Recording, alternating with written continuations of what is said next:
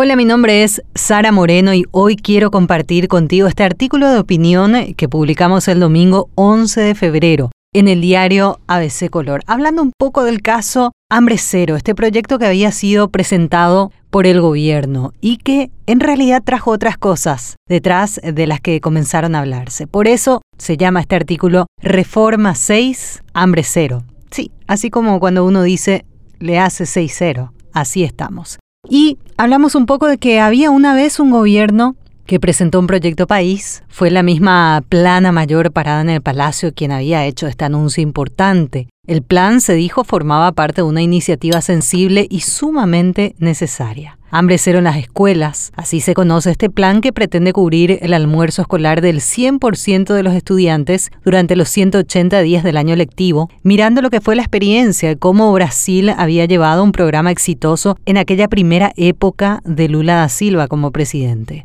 En medio de todo ello, la dicotomía se hacía presente en aquel cuadro y no podía dejar de notarse. Entre los discursos de Hambre Cero, los protagonistas principales del escándalo de los Nepo Babies estaban allí parados, con la frente en alto, pero ironizando por completo y restando toda autoridad moral a la presentación. Pero volvamos al cuento. Para la propuesta no habían hecho partícipes a gobernadores e intendentes, quienes están en ese proceso de gestión. Tal vez fue un error de cálculo o de improvisación con falta de debate que generó la reacción negativa de parte de estas autoridades. Fue así que el propio presidente Santiago Peña tuvo que negociar y hasta pedir disculpas. Habló de darles la participación debida y demandada. Y aquí empezaron a sonar campanas distintas, trayendo el ruido de un sonido peligroso que hace tiempo aparece cada tanto. Saltaron las palabras enmienda, luego reforma de la Constitución Nacional, o de aquellas que sean necesarias hacerlas en el ámbito tributario para que los intendentes queden conformes con la reasignación de recursos locales. Es decir, pasamos de hablar de un proyecto país a una eventual reforma de la Constitución Nacional que automáticamente lleva a plantear otras aristas. Y sí, también la figura de la reelección. La realidad es dura. La mala gestión en cuanto a provisión de alimentos nos lleva al dato que arrojó la propia presidencia, y es que en Paraguay 3 de cada 10 niños no reciben una alimentación adecuada de forma diaria y que en promedio solamente alrededor del 5% de 1.300.000 estudiantes obtienen el almuerzo durante todo el año lectivo.